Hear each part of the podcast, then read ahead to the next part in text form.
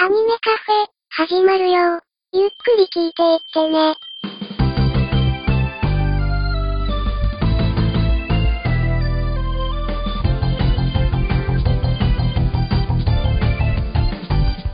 時とともに増える日のように星しずさえないように踏ん張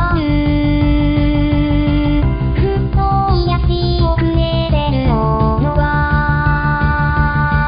僕ら空で挟む感謝くたくたにすがってたひどいつぼがあの頃に戻ってた星つえで語ろう両言は柳田海の風突き上げる泣きなみで語りましょう愛するキャラクターやわらかな思い出と演歌して呼び覚まそうさあどうぞお好きな席へ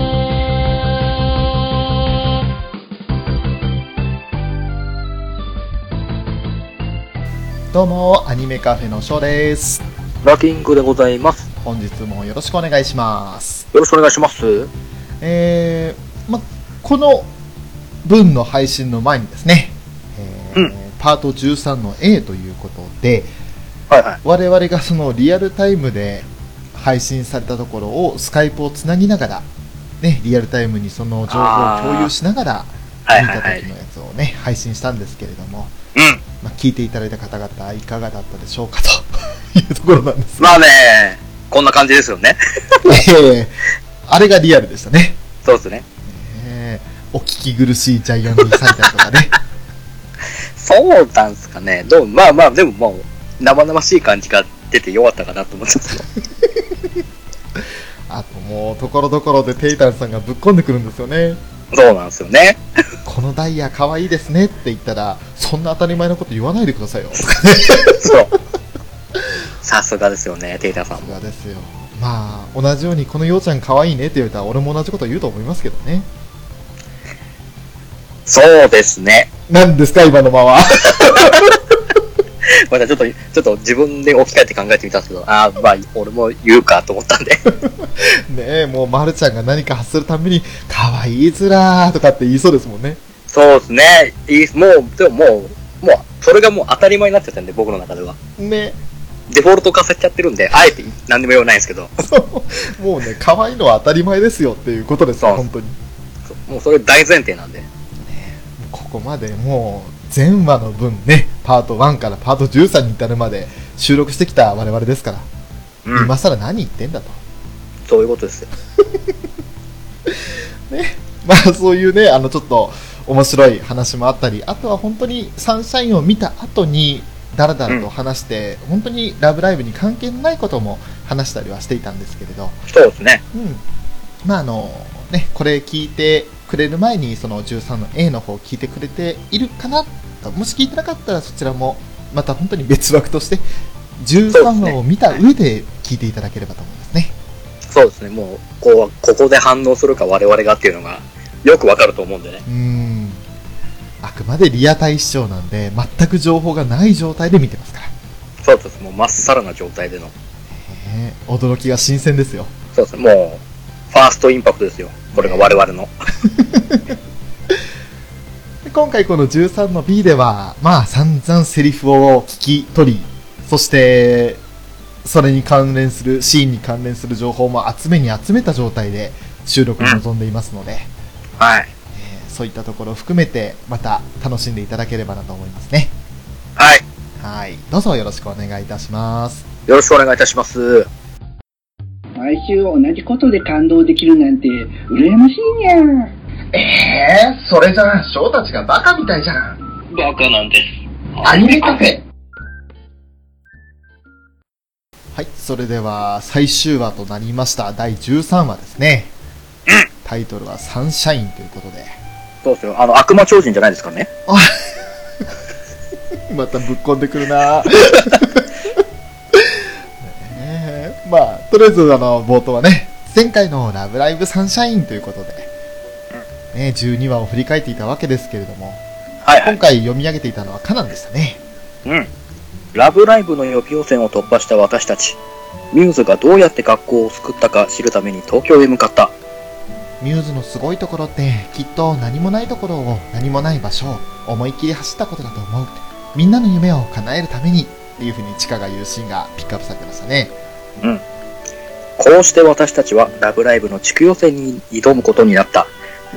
ははい、あっさりとね、あのそんな感じで語られた後にですよ、前回の予告でもあったあの海を望むシーンでねはい。こちらに背を向けた地下が描かれていて、振り向いたらもう一気にステージになったんですよね。そうですね。ねえはじめまして私たちは裏の星女学院スクールアイドルアクアです。す今日は皆さんに伝えたいことがありますそれはと言ってオープニングに入るわけですよなるほど。これをいきなり、おお、な、どういうことどういうことって。もう、もう予選ってことですよね。うーん、ちょっと急な展開すぎて、えーっと思いましたけれども、お、おっと思いましたね。思いましたよね。うん。でもこれはまあ、要するにここに至るまでにこんな話がありましたよっていうのが A パートと B パート途中まで描かれるわけですけれども、はい、まずは A パートなんですけれど、えっとですね、いきなりその、まあ、練習シーンが描かれてましたね。ワン、ツー、スリー、フォー。ワン、ツー、スリー、フォー。今のところの移動はもう少し早く。で、カナンが言えばルビーが、はいって返事をして、よしこちゃんはヨハネっていう風にカナンに指摘されてヨハネが すぐに訂正するんですけれど、さらに気持ち急いで。承知空間移動使いますっていうやりとりがね、ど空間移動ういうことですかまあ、打天使しか使えない技なんでしょうね。 えー、奥安のザ・ハンドですかあー、あれ空間削りと、削り取りますよね。 はい。それで、一応瞬間移動もできるんで。なるほどね。まーいって言わなきゃいけないじゃないですか。ねそういうことです。えで、まあ、そのやりとりをした後にね、じゃあ休憩しよう。っていう風にカナンに言われて、暑すぎずら今日も真夏日だってまるちゃんとルビーちゃんが、まずはもう、下手っちゃうんですよね。うん。で、その後ろの方でヨハネもバタってぶっ倒れてるんですけれど、そうなんですよね。でまあそんな、ヨハネは無視して2人に対してヨウちゃんが、はい、水分補給は欠かさない約束だよって言って水、あの、天然の水を渡すんですよ。うん。ね、これはまあアクアウォーターじゃさすがになかったですね。それはもう、だって、自分たちの水がもうできたらもう、スポンサーついてるってことですから。うんですね。それはさすがにまだいかんですよ。ですね。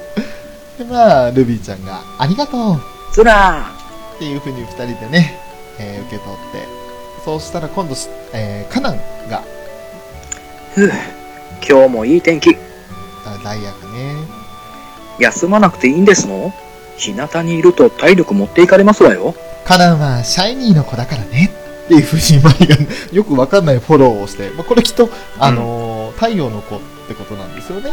太陽の子誰ですか仮面ライダーブラックですかだからなんで仮面ライダーとか特撮ものにつなげていくんですかあの子もね、ブラックさんって言われて、あー、太陽のな王るですからね。ほどあー誰がわかるんだろう。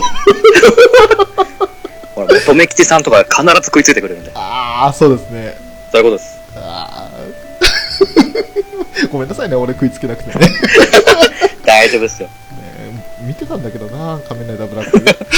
そうでしょもうちっちゃい頃の話なんでね、覚えてないっすよう。んうんうん。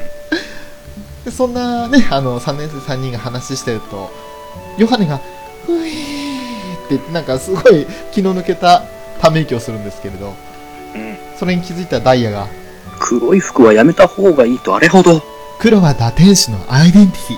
黒がなくては生きていけない。死にそうですがダイヤに指摘されてね、本当にそね、うもう熱くて死にそうって感じでしたよね。だってあんなね、漆黒のマントを まとってるんですもんねね。え。あんな炎炎天下のあの日に。で、まあ次のシーンでね、お水をファッとリコがチカちゃんっていう風に言いながら投げるわけですけれど、うまくチカをね、よっとっつってキャッチして、で、それにようちゃんも、ナイスキャッチっていう風に言って、 ヨウソロのポーズ取るんですけれど、うん。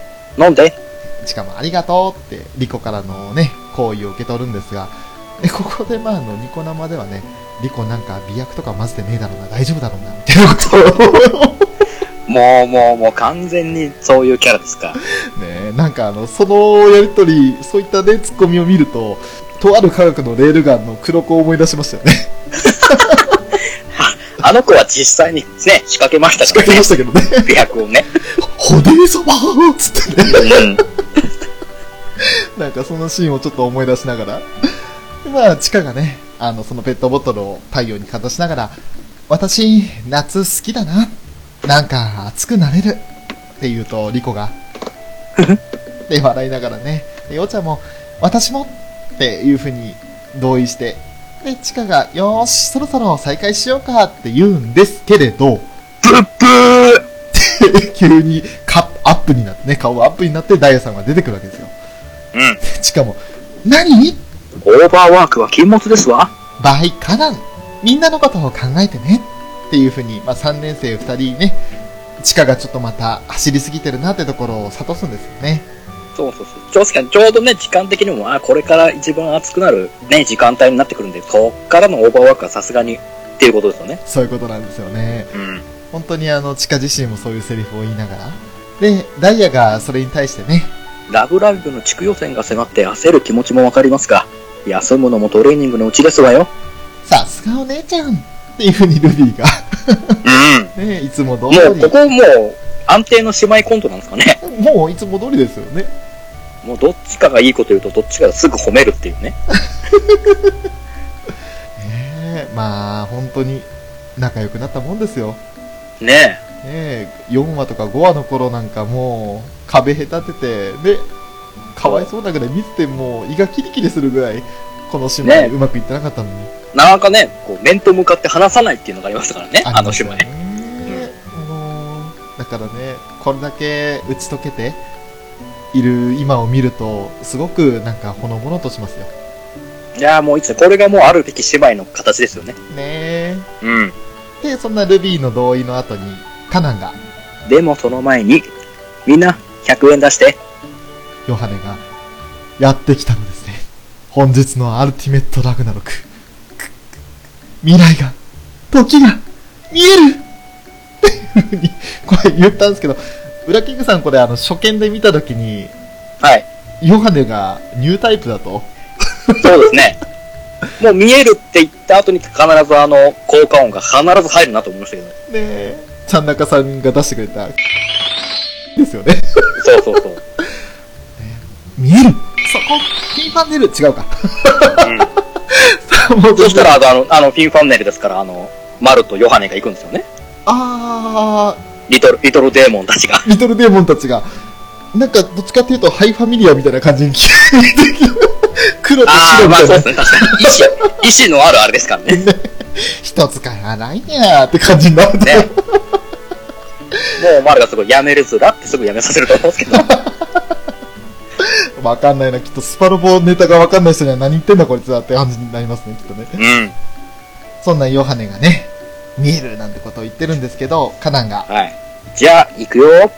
マルちゃんも、じゃんけん。でそのまんまシーンが変わって、ブーンっていう風にあの、軽トラックが通るシーンになるんですけれど、うんここでですね、あの、このシーン、ちょっと一時停止して様子を見たんですけれど、はいはいはヨハネ以外の8人、まあ、要するにみんなは、うん笑顔で、おーって手を突き上げてるんですけど、い。うん。その時グーなんですよ、手が。ああ、なるほどね。はいはいはい。で、ヨハネが特殊なヨハネチョキと呼ばれるチョキしか出さないのをみんな知ってるんじゃないかと。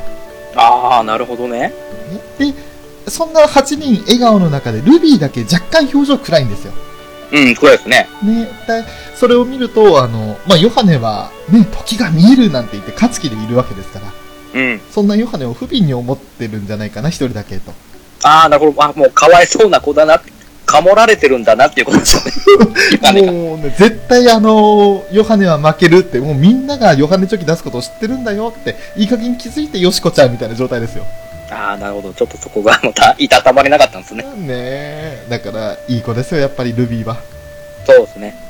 でそしてその軽トラックの話なんですけどはいはい。一時停止したらちゃんとミトネーが乗ってました、乗ってましたね。うんはいその軽トラック自体もあの6話であのスカイランタンを運んできた軽トラ学校に運んできた軽トラありましたけど、はいはいはいはいうんあれと同じでナンバーが05の30これなんか意味あるんですかねなんでしょうねこの05の30ってねそれのナンバー自体の意味はちょっとよく分かんなかったんですけれどうん。ただただあのあ同じだとあの高見旅館の所有物だと いう感じがもう、旅館の軽トラだった。そうですねほうほうほう。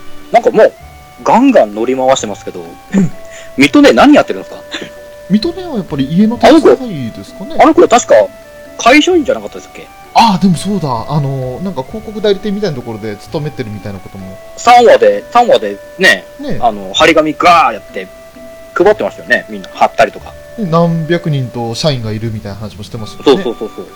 ああじゃあ夏休み夏休みにしても長すぎねえかと思うんですけど。たまたまその休みの日は家の手伝いをしてて軽ドラ回してるとか、なんですかねね、ちょっとその辺が詳しくは描かれてないのでよくわかんないですねちょっとこれ、2期でのこの水戸姉会に期待しましょう。そうですね。あるのかな で、まあそんなね、あのシーンちょっと今深く掘り下げましたけれど、そのままあの、コンビニのシーンになるんですよ。うん。で、ヨハネチョキをプルプル震わせながらヨハネが、なんでいつも負けるのかしらっていうふうに言ってるんですけど、うん。店員さんがそんなヨハネをね、気にすることなく、1158円でーすっていうふうに言うんですが、ヨハネ、誰よ、高いアイス頼んだのっていうふうに怒ってるんですよね。確かにね、1人100円ずつなんでね、ね900円プラス税にしてもあまりにも高いですよね。ねえ、972円が本来あるべき姿なはずですよ。うん。もしくはまあ100円ずつ出したんだったら、60円アイスとかで買わなきゃいけないはずなんですよ。そうですよね。うんねえ、 なんで1158円なんだよ。ねその後まあアイス出てくるシーンがあるので、そこでちょっと掘り下げる前に、うんまずそのアイスを買った後、図書室にみんな、ね、あの休憩しに行ってるんですけれど、え。はいはいはい。ここ可愛かったですね、1年ね生3人。つらピギーよはーっていう、こあの、ずらーっとピギーはもう散々聞きましたよ。ー。うん。よはーって何ですかヨハン、ヨハンは、ね急にねじ込んできましたけど、ねえ。まあでも、よは邪魔だとしても、はーっていうんだったら、ね、扇風機に当たってる時になんとなくわかる気がするんですよね。うんうんうんうんうん。よはーって、ねえ。何なんですかこれ。ちょっとペロさん教えてください、これ。お願いします。お願いします。で、まあ、ね、そんな3人が扇風機を占拠してるもんですから、リコちゃんが、全然こっちに風来ないんだけど。 でようちゃんも、教室に冷房でもついてたらなーなんて言ったら、リコちゃんが、統合の話が出ている学校なのにつくわけないでしょ。っていう、 ちょっとね、辛辣な言い方してましん。た。チカが、だよねー。そうだ、学校説明会の参加者って今どうなってるのっていうふうに聞くわけですけど、ちょっとここでですね、あの、みんなが持ってるそのアイスについて、はいはいはい。 1年生3人は、あの、みかんのアイス。うん。はいで、あと、チカとヨウもみかんのアイス。はいはい。ね、あの、ちょうど、あれは11話ですかそう ですね。うん。ね初めて出てきたあの、ピチューとかって言って吸ってた え。アイス。ズリューって言いながらも。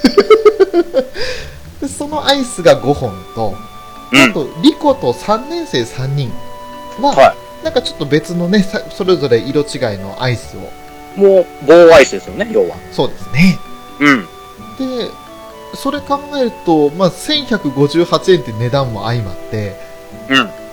まあ、じゃああのみかんアイスが例えば90円だとしても450円ですよはいはいはい。ねだから残りいくらえっ、と708円で4本ってことは結構な値段のアイスを食べてるんですよね180円ぐらいのなんかあの棒アイス結構高めの高級のアイスなんですかね。ですかねうん。なんか、ハーゲンダッツクラスの 棒アイスなんでしょうかね。なかなかないっすけどね、棒アイスであの値段って。この1158円っていうのは、果たしてどういう計算でなったのかっていうのがちょっとわかんないままで。ねねえ。え、内訳も気になりますけどね。そして何よりも気になったのが、ヨハネもみかんアイスを食べてたんですよ。そうなんですよね。ねうん。え。でですね、あの、まあ、この収録臨む前にですね、なんでみかん嫌いのヨハネがみかんアイス食ってんだろうねって話になりまして、はいはい。はい。で、それをね、あの、やっぱりここはフェザーさんに聞くしかないじゃないかってことで、私、もうね翔がツイートしたんですけれども、はい。えーびっくりな答えが返ってきましたよね。おもうすごい答え返ってきましたね。ねフェザーさんからは、あの、成分表示を見てみるとわかるのですが、みかん果汁不使用のアイスなんです。だから、ヨハネの可愛さを損ねることなく、美味しくいただけるのです。ということで来たんで、びっくりしちゃって、私ども。びっね。くり。もうあくまでみかん風味ってことですよね。あれは。そう。みかん成果分汁がとないんかで使ってないから、みかん嫌いのヨハネでも食べれたと。なるほどね。と思って。 うで、いや、やっぱり調べましたよ。11は初出のあのアイス。で、今回13を含めて、ん。はいはい どこにみかん成分の表示があったかなと。あ。なるほどね。一応見直したんですけれど、見つからなくって。うんうんそしたら、あの、ね、まあ、フェザーさんにちょっと正直に聞きましたよ。出どころってわかりますかと。 うん。そしたら、フェザーさん、あの、脳内保管ですってことで。 さすがっす。でもうね、あの、言い方がマジっぽいから本気にしちゃったんですけど、実はそそうの、フェザーさんの都合のいい解釈だったということが分かりまして。だってね、あの文脈からしたらね、成分表示を見たらって、あ、じゃあ見てるんだってことあるんだって思いますもんね。ねえ。てか、どこまで深く見てるんだよって感じですよ、正直言って。 もう、こういう辻褄合わせはもう、お手の物ですね、ペドさん。ね。 まあ、ね、あの、フェザーさんから、スタッフもそこまで設定作らないでしょうし、初期設定はアニメの脚本段階で無視されてると思います。ってことで、んそうなってくると、ね、あの、今まで、あれここ違ったんじゃないかとか、間違ってたんじゃないかって、その、ようちゃんの刺身の話とかもそうですけれど、あはいはいはい。あいったところも、やっぱりその、あくまで初期設定は初期設定、当時はそういう設定で、あの、キャラ付けをしていたけれども、うんアニメはアニメでやっぱり、その、いろいろね、ラブライブ特有のパラレルワールドってありますけれども、はいはいはい。はい、あの原作小説とアニメの方とは設定が違うとかそういったところでね、あのちょっとずつ変わってるんじゃないかっていう設定があるんだというなるほどね話でしたね世界線が違うということですね。そういうことですねアニメ世界線と原作世界線があるんですよ、なるほどなるほど。はい、ベータ世界線が うん。もうぐっちゃぐちゃわけわかんなくなってき たねね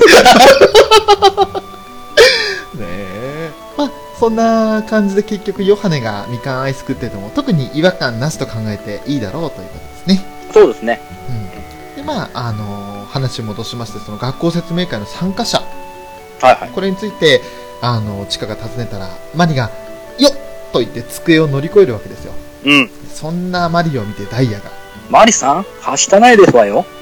て いうふうに注意するんですけどマリは全く取り合わなかったですねそうですね。スルーしてやりましたね。ですぐにあの図書室のパソコンを立ち上げてあれ Windows10 でしたよすごいですね。もう最新版にアップデートしましたね。ねそんであの図書委員のアカウントだったんですけれど、うんあっさりとパスワードを入力してログインしてましたねすごいですね。もうなんか、マスター、マスターキー的なあれがあるんですかね。多分あるんでしょうね。ねねえ理事長権限あので理、事長権限とかでも OK みたいな。ねあの、アドミンがあるんでしょ。 きっと。なる なるほどね。ねで、まあそんな風にマリが起動して、今のところってマリが言って、で、しかもそれに対して、今のところっていう風に期待しながら聞くんですけど、ゼローはあ、そんなにこの学校魅力ないかな少しくらい来てくれてもいいのにって、チカはがっかりしちゃうんですよね。うマリももったいぶりましたよ。ん。ねで、そんな中でですね、あの、図書室のドアが開くんです。ガラガラえ。ただいま さすが まあ、危ないただねただいまじゃなくてガラガラだけだったんですけど、 ああ、なるほどね。もうね、あのー70回以上やってるとこういう連携がパッと出てきちゃうっていうね。そうなんです。いやー、まあ、それであの入ってきたのが、ヨイツムですね。456で、まあ、吉見、いつき、むつという3人なんですけれど、うん。で、まず、むつがね、あれっていう風に言って、あの、まず、むつが誰かっていうのはヘアバンドしてる子ですね。そうです。あのーちょっとね、東部の戦線がちょっと後退しているちょっ感じです。そういうこと言わないんですよ。ヘアバンドすると皆さん、女の子でもあれぐらいになりますって。なるほど。そういうことにしておきましょで、チカが、むっちゃんたち、どうしたのっていう風に聞くと、う。図書室に本返しに。で、隣にいたいつきという、まあ、じとめの女の子といえばわかるかなっていうところなんですけうど、んうんうん。もしかして、今日も練習っていう風に聞いたら、チカが、もうすぐ地区予選だし、って返すんですよね。で、もう一人のよしみって子が、この暑さだよ。よしみは、まあ、残り一人って言ったら失礼ですけど、無造作ヘアな女の子ですね。そうですね。うん。で、そんな暑さを心配するんですけど、しかも、そうだけど、毎日だから慣れちゃった。でそう言うと、ムツが、毎日いつきも、夏休み毎日練習してたのでよしみが驚くんですよね。うん。で、チカが、うんって言ったら、カナンが、そろそろ始めるよ。あ、うんじゃあねっていう風に、よいつむにね、別れを告げるんですけれど、うん。ムツが、頑張ってね。練習毎日やってたんだ。チカたちって学校を存続させるためにやってるんだよねっていつきが言うと、よしみが、うん。でもすごくキラキラしてて眩しいね。っていうふうに言ってそこでもうねあの練習に参加しようとしてキラキラ輝いている地下が映し出されるわけですようん。一気にシーンが飛んで練習終わった後の夕方のシーンでしたねはいはいはい。プールサイドで練習をしていたんですけれど地下が「ふい今日も目いっぱいだったね」って言うとようちゃんが「でも日に日に良くなってる気がする」って言ってでダイヤ様がそれで、歌の方はどうですのと尋ねるとリコちゃんが金丸ちゃんと歌詞を詰めてから、カナンちゃんとステップ決めるところ。ね、マリが、聞いてる人のハートにシャイニーできるといいんだけど、っていう風に言って、その後ろでカナンが、とにかく今は疲れを取って、また明日に備えよう。と、また打点服のままでシャイニーはしたないですわよだって気持ちいいんだもんっていう風に、ね、あの、3年生2人とヨハネが、まあ、プールに飛び込むシーンを描いてるんですけれど、うん。はいその間ずっと地下は、あの、空を見上げるような感じでね、はいはいはそのシーンが描かれてるんですが、やっぱりあの、13の A の方でも我々話してましたけど、い。はい。君の名は、みたいなシーンですよね。なんかね、あー、なんか、このシーン見たことあるぞって思っちゃいましたね。ね うん。だからあの飛行機雲はもしかして彗星みたいな話もおちしてましたしてけましたね。どねこれあの君の名はまだご覧になってない方にはね何のことかわかんないでしょうけど別にネタバレではなんないのでうんあのキービジュアル君の名はのキービジュアルを見ていただいたらなんとなくそのシーンがわかると思いますですね、はでい。この飛行機雲とその雲描かれた雲についてちょっと調べてみたんですよお、何を調べたんですかあのですね、その、夢で、夢の中に雲が現れた時に、その雲が表す未来についてっていう夢占いっていうのがあったんですけれど、翔さんまさかの乙女ですか いや、たまたま、たまたまですね、あの乙女、まあ、気持ちは乙女では、えー乙女気持ち悪いな。やめや。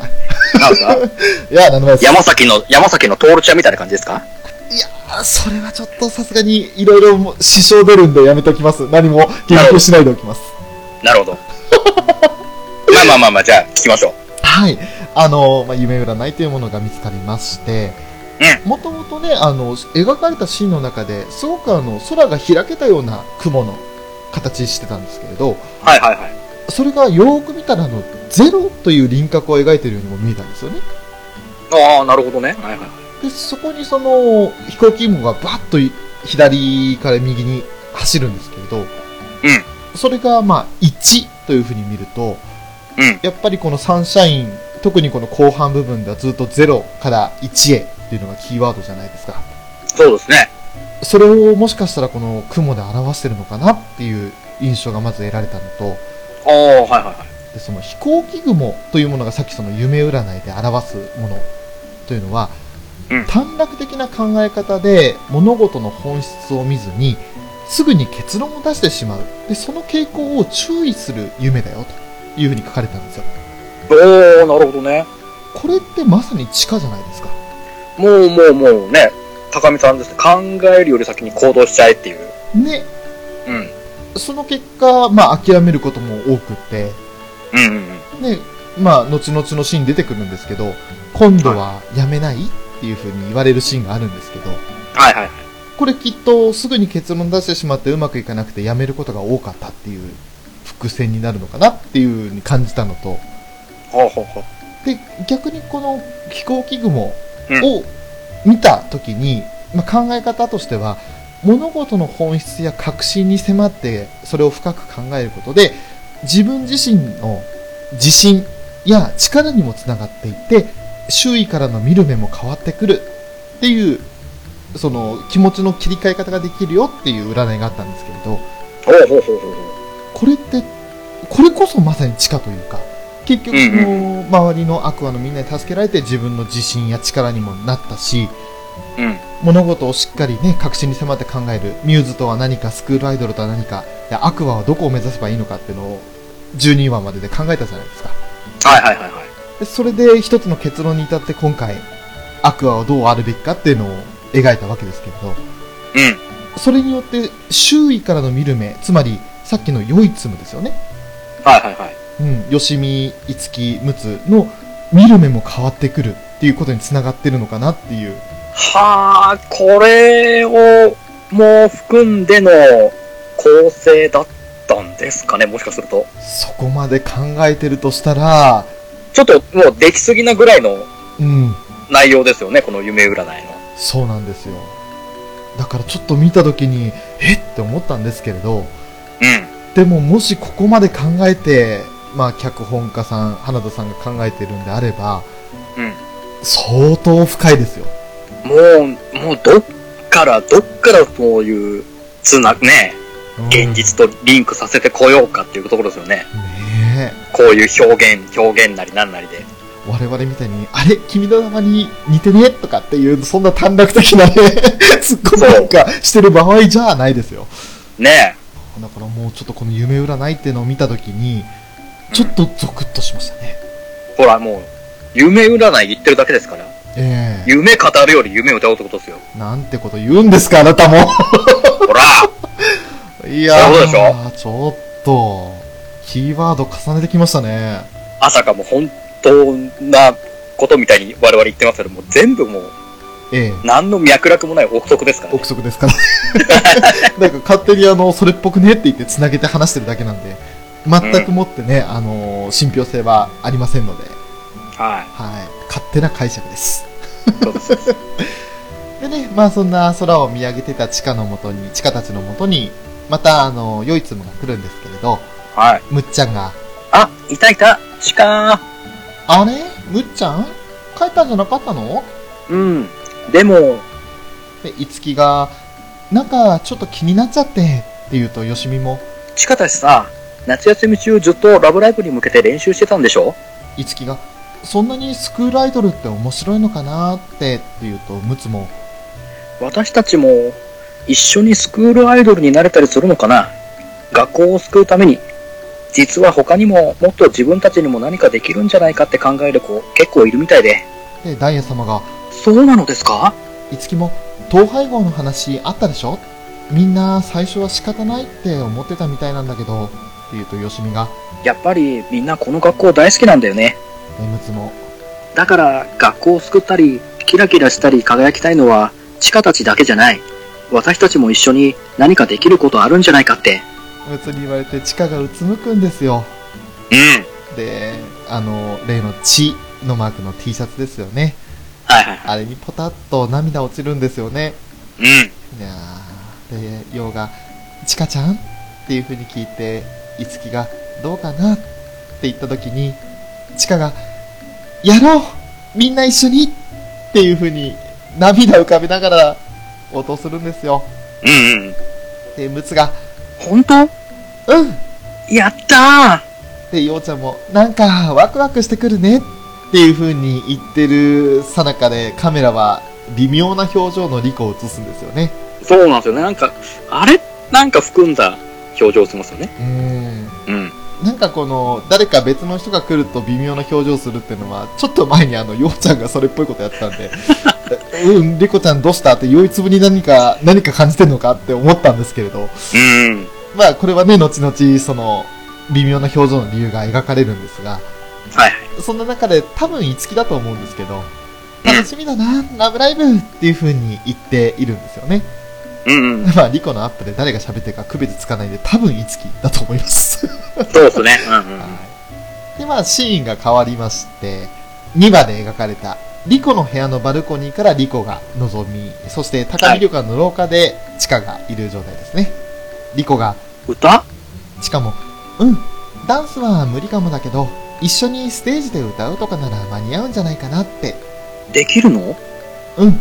みんなが歌って、うまくいって、それで有名になって、たくさん入学希望者が来れば、学校も存続できるし、チカちゃん。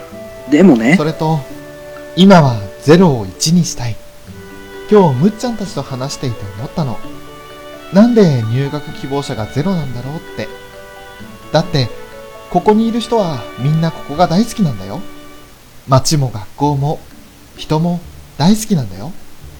それって、ここが素敵な場所ってことでしょなのにゼロっていうことは、それが伝わっていないってことだよね。ラブライブがどうでもいいってわけじゃないけど、ここが素敵な場所だってきちんと伝えたい。そして、ゼロを1にしたい。っていう風にね、ちょっと長いセリフでしたけど、チカが言うわけですよ。はいはいはい。そしたらリコもね、あの、ちょっと微笑みながらうん。って言うんですけれど、その後に何かに気づくわけですよ。チカちゃん うん後ろ。おば、お、お化けって言って、チカが、んってやって、ちょっと振り向いて、で、また真正面向いた後に、うわお母さんっお母さんその人がて言ったらね、あの本当にチカママでしたよ。初登場。うん。そうです。私が高見チカの母です。あなたがリコちゃんね。いや、はじめまして、こんばんは。はじめまして、こんばんは。美人だね。いやー、それほどでも、あるかな。なんだとっていうね。なんだと いやいいですね、このリコちゃん、自信、ね、あの自分に自信を持ってるってところがいいですよ。うん。で、チカがそれに対して、むーって、なんかこう、ちょっと納得いかないような顔してるんですけど、うんそれに対してリコが、あ 言ってね、なんかもう、この一連の流れがもう可愛らしくってね、うん。リコずっとあの、口がダイヤマークみたいな感じになってて、そうですね。ね、おちょぼ口っていうか、なんちゅうんでしょうね、あの口のマークってね。な、まあ、な、もう見ていただければわかるんですけどね。ねえもう可愛かったですね、ここは。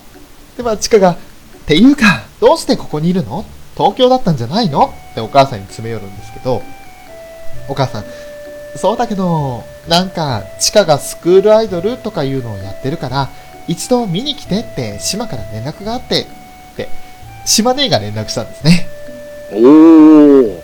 で、そこでですね、あの、障子の隙間から覗いてるんですよね、島姉と水戸姉が。そうなんですよ。ねえで、チカは頬を膨らませながら、また余計なことを、なんて言ってるんですけれど。で、とにかく今、リコちゃんと大事な話してるんだから、あっち行っててっていうふうにお母さんを、ね、あっち行けっていうふうに ん言うんですけど、お母さんも、うふはいはい、わかったわかった。あ、一個だけいいっていうふうに聞いて、で、しかも何って言うんですけど、今度は、やめないって、ちょっと意味深に聞いてくるんですよね、お母さんが。ん。うん。で、チカも、それまでね、あの、恥ずかしいから向こう行ってて、みたいな感じで言ってたのに、チカが真剣な顔で、うん、やめないよ。って言ったら、満足そうにお母さん、帰ってくるんですよ。うんうんえーそしたら、リコが笑顔で、うん。いいお母さんね。え、えそうかなうんうん、とにかく、ラブライブ目指してうんというやりとりで、CM ですね、B パートに入るわけですよ。こう、まあ、まずここ、高見さんのお母さんのことを、まあ、話しませんか。はい、話しましょうよ、ぜひ。完全にパッと見、妹じゃないですか。本当ですよね、背もちっちゃいし、そう。ねあと若すぎる。うん。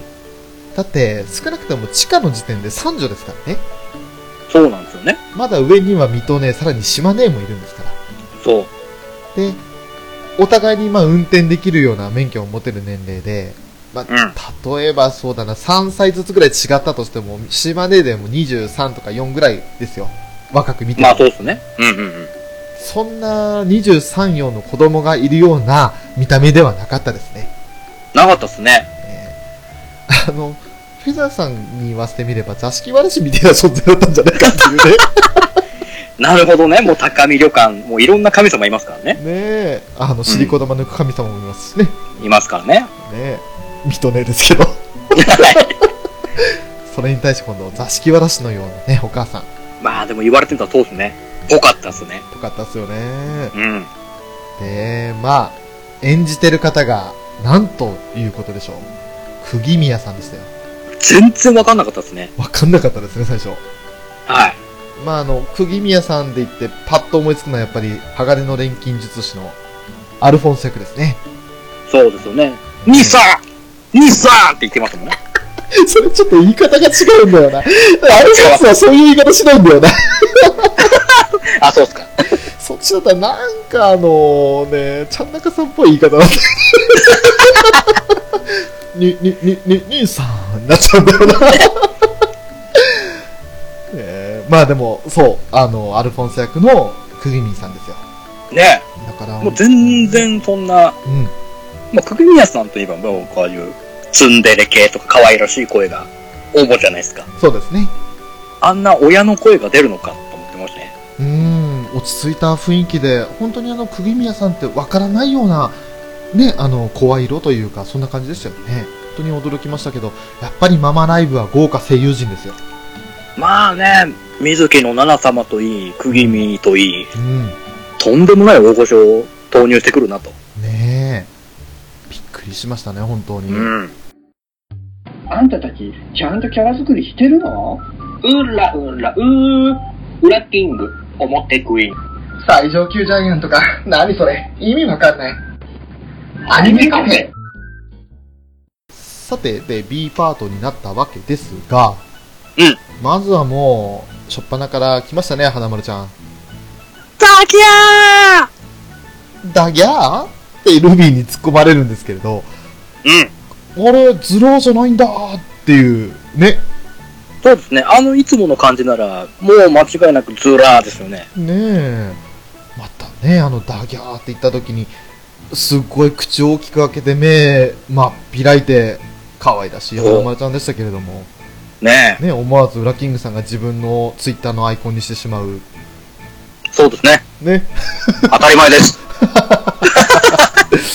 でですね、あの、ちょっと、なんで同業なのかなと思って調べてみたんですけれど、 はいはい。まずあそこの駅のモデルは、あれ完全に名古屋駅だそうで、あー、ということは、予選の開催地が名古屋ってことですね。はい、後々あの、東海よ会場というのに出てくるんですけれど、うん。その東海地区をまとめて、その名古屋で開催したんですね、きっとね。あー、なるほどね。うん。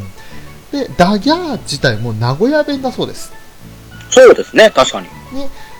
で、えーそれで、まあ、名古屋を示したんじゃないかというなこんすか、もう、とですかうね。ちの、うちの丸はなんですか方言担当なんですか方言と食事担当ですね。 各地方に行くと、叫びが変わるってことですか語尾が。まあ、都合のいい役どころになっちゃいましたね。まあまあいいじゃないですか。ご当地大使ですよ。 各、各都市の。ねえ。だからもう、花丸ちゃんが何か喋ったら、それがいる地域の方言だよという解釈ができるのかなと。語尾で地方がわかるってことでね。ですね。で、そんな花丸ちゃんがダギャーって言わさった、あの、鼻息ベリーハードな置物なんですけれども。なんですかダイヤさんですか懐かしいですね。 ダイヤ、鼻息がずいぶんベアウェイハードって言われてましたもんね。うん。 9話でしたっけ ね。そうですね。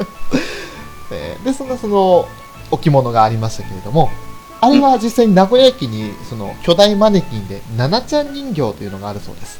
へえ。ただ、あの、現在はその、鼻息が出た、出ていないということうんで、うん期間限定でですね、あの今年の6月29日から7月3日という、ちょうどあのサンシャインが始まる始まらない前後の期間中だけ花行きが出てそうでうん。へえ、なんかこう、なんかのイベントがあるごとにちょこちょこ出すシステムなんですかね。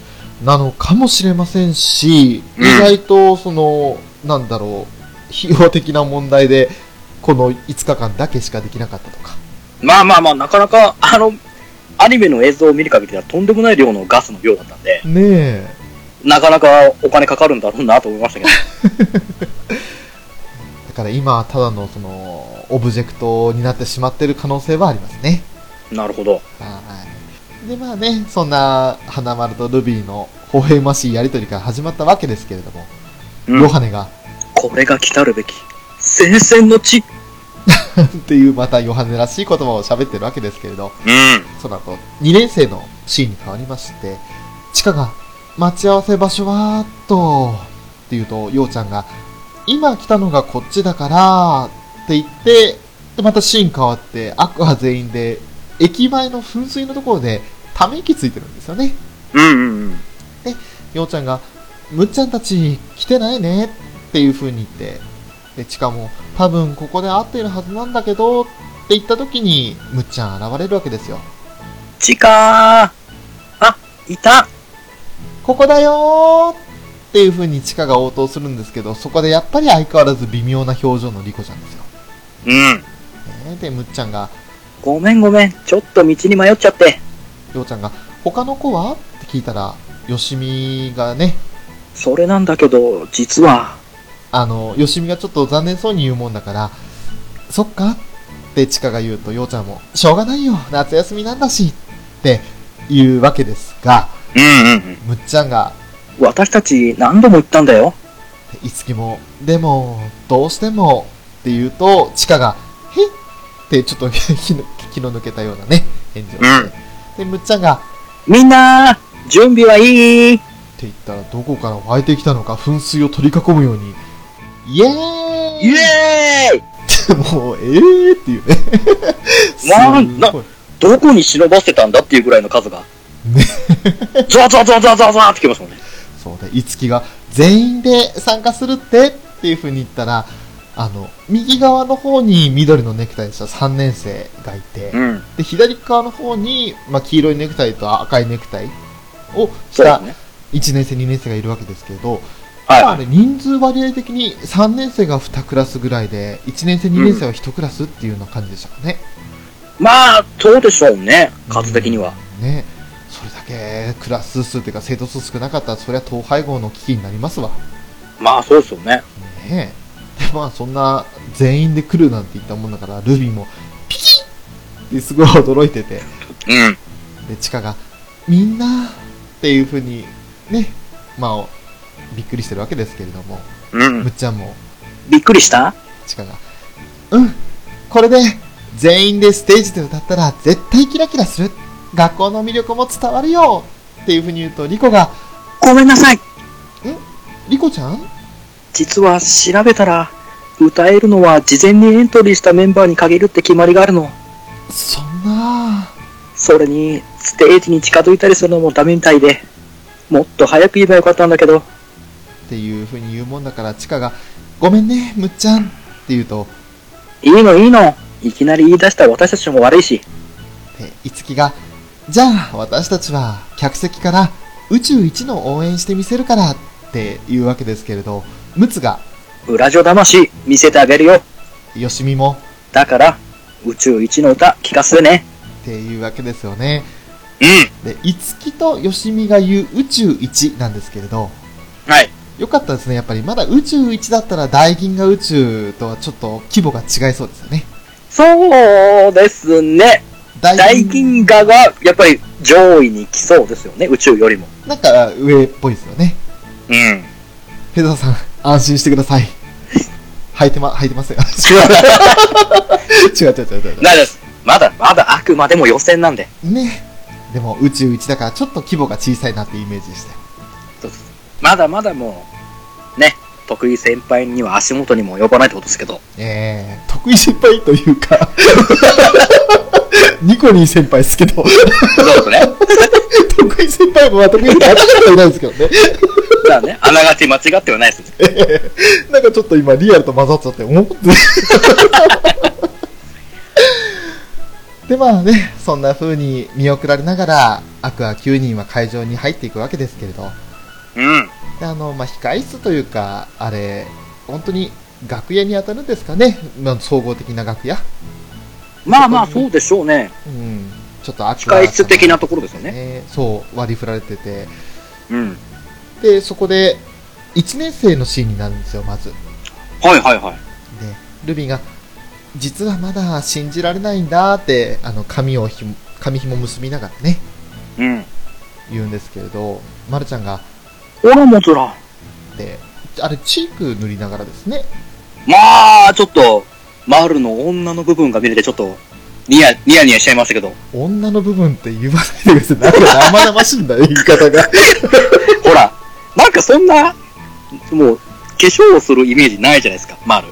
まあ、そうですね、まだまだその、高校1年生で、化粧気のない、まあ、言うなればお子ちゃまっていう感じをしますね。うん。うん。そんなマルがね、あんなに、頬にチークを塗りたくってるんですよう。ーん。あれっていう。いや、だからやっぱりあの最初見たときは、あの、アホ化粧になっちゃうんじゃないかなって思っちゃいま したね、正直言って。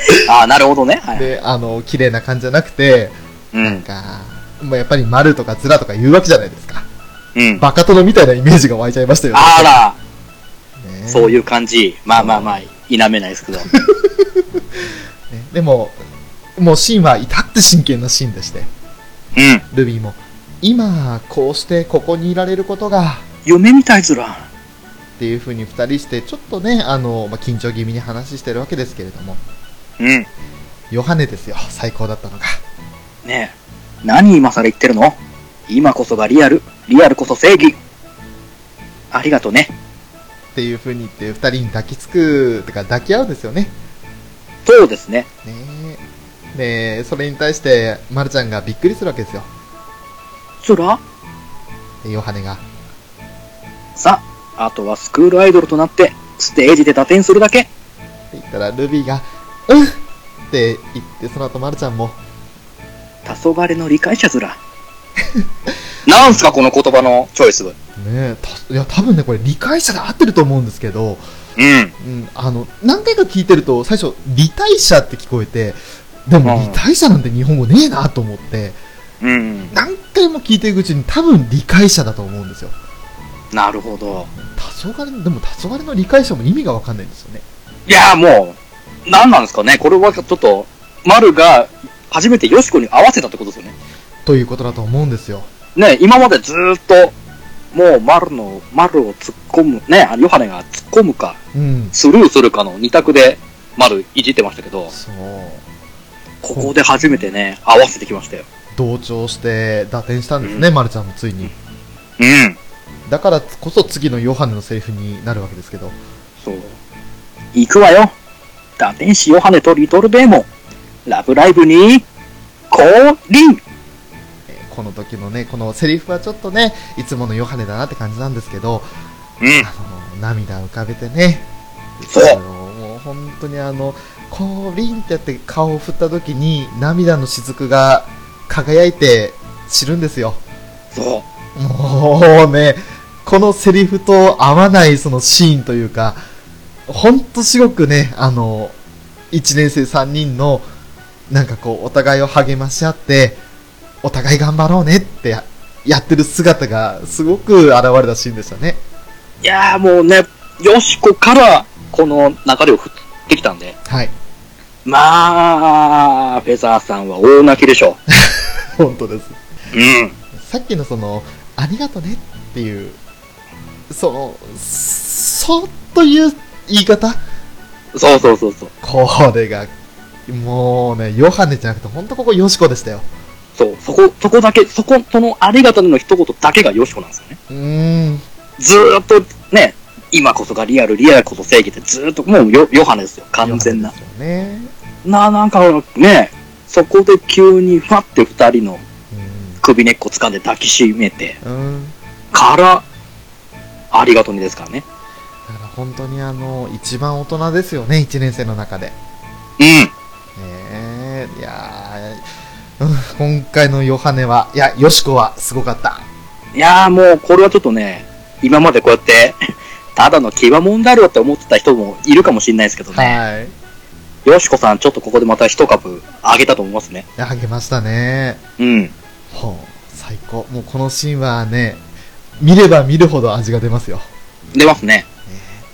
同じように見れば見るほどでもそうですし、まず、まあ一発目で多分涙したんじゃないかなみんなって思うんですけど、3年生のシーンになりまして、まずはカナンが、高校3年になってからこんなことになるなんてね。ダイヤが、まったくですわ。誰かさんがしつこいおかげですわね。っていうとカナンも、だね。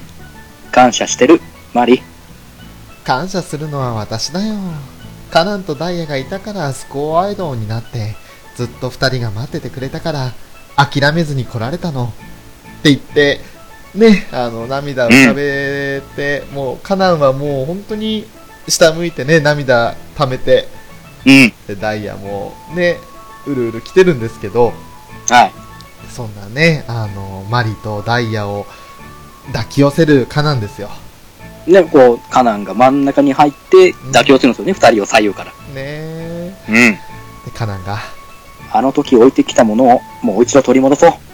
ダイヤが、もちろんですわ。って言ってね、あの、手すりにちょうど手をかけたんですけど、うん。右手だけアップに移って、すっごいダイヤ様の右手に力がこもったシーンだったんですよ。そう。そもうすごかったですね、この一連のシーンがね。 う。もうね、3年生だけにする時点でもうダメな んですよ。ダメなんですよ。ダメなんですよ。もうね言っちゃえば。いつでも9話のシーンが思い出されるというか、もうそれだけでちょっとね、条件反射的にちょっとね、うるってきちゃうんですけど。うん、まあまあ、ここもね、いいシーンですね、3年生は。 13の A 聞いてくれる人はわかると思うんですけど、ショーが、ダメだって3年生だけにしちゃーっていう言ってるん ですよ。初見で。うん。そうなんです。ねえだからもうね、すごいシーンだったんですよ、ここは。いやー、やばいと思って ね。ここは良かったですね。俺、一番最初、一周目見た時に多分唯一な涙したところ。あれそうででしたっけああ、違う、オープニングテーマ見た時に泣いてたな。そうですよね。本編中ではここだけかな、泣いたの。多分そうですよね。ねえ。本当にぐずぐずぐずぐずここから行ってね、後で畳みかけられるんですけれど。うん。で、まあ今度はあの2年生のシーンになってね、うん。リコちゃんが、不思議だな。宇宙欄に引っ越してきた時は、こんな未来が来るなんて思っても見なかった。ようちゃんも、ちかちゃんがいたからだねって言うと、ちかが、それだけじゃないよ。ラブライブがあったから、ミューズがいたから、スクールアイドルがいたから、ようちゃんとりこちゃんがいたから、これからもいろんなことがあると思う。嬉しいことばかりじゃなくて、辛くて、大変なことだっていっぱいあると思う。でも私、それを楽しみたい。全部を楽しんで、みんなと進んでいきたい。それがきっと、輝くってことだと思うっていう風に言ってね、もうリコとように感謝をするんですよ、ね、でそんな話をしてたら、まあ、1年生と3年生も合流してねダイヤ様がそうね。マリも9人もいるしっていう風に言ってそしたらチカが9人だけじゃない行くよって言って扉を開けるわけですよはいはいはい。ここで、一番最初のあのオープニングのはいところのシーンに繋がりましたね。どうも、ニジパパです。ニジパパ生活、ポッドキャスト担当。いやー、こちらのポッドキャスト、いいポッドキャストですね。小林製薬の糸ようじ。えーここからはですね、まあ、ミュージカル調になるわけですけれど、うん。あまりにもちょっと地下にセリフが偏っているので、そうっすね。ね、地下のセリフちょっと生涯読もうと思うんですが、はいそうなるとですね、対となって、ようちゃんもなかなかセリフが多いんですよ。どうですね。こう、掛け合いが多いですよね。でですね、私とも今まで暗黙の了解で、ようちゃんは必ずショーがやって、はい花丸ちゃんは必ず裏キングさんがやるという、そうですね。ね、そういったその暗黙の了解があったんですけど、うん今回はですね、えー状況を崩しまして、あよらっちゃんを、ウラキングさんにやってもらおうかなと。うわー、ちょっと渡辺さんの大役、心してお受けします。で我々何なんだって感じですけどね。 勝手に好きなようにやればいいべやって言われるような気がするんですけど。そうなんですけどね。